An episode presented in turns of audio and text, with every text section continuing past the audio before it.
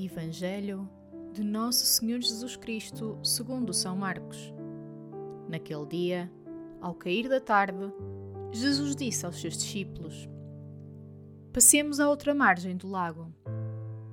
Eles deixaram a multidão e levaram Jesus consigo na barca em que estava sentado.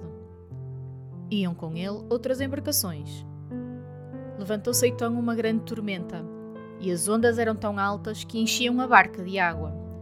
Jesus, à popa, dormia com a cabeça numa almofada. Eles acordaram-no e disseram: Mestre, não te importas que pereçamos? Jesus levantou-se, falou ao vento imperiosamente e disse ao mar: Cala-te e está quieto.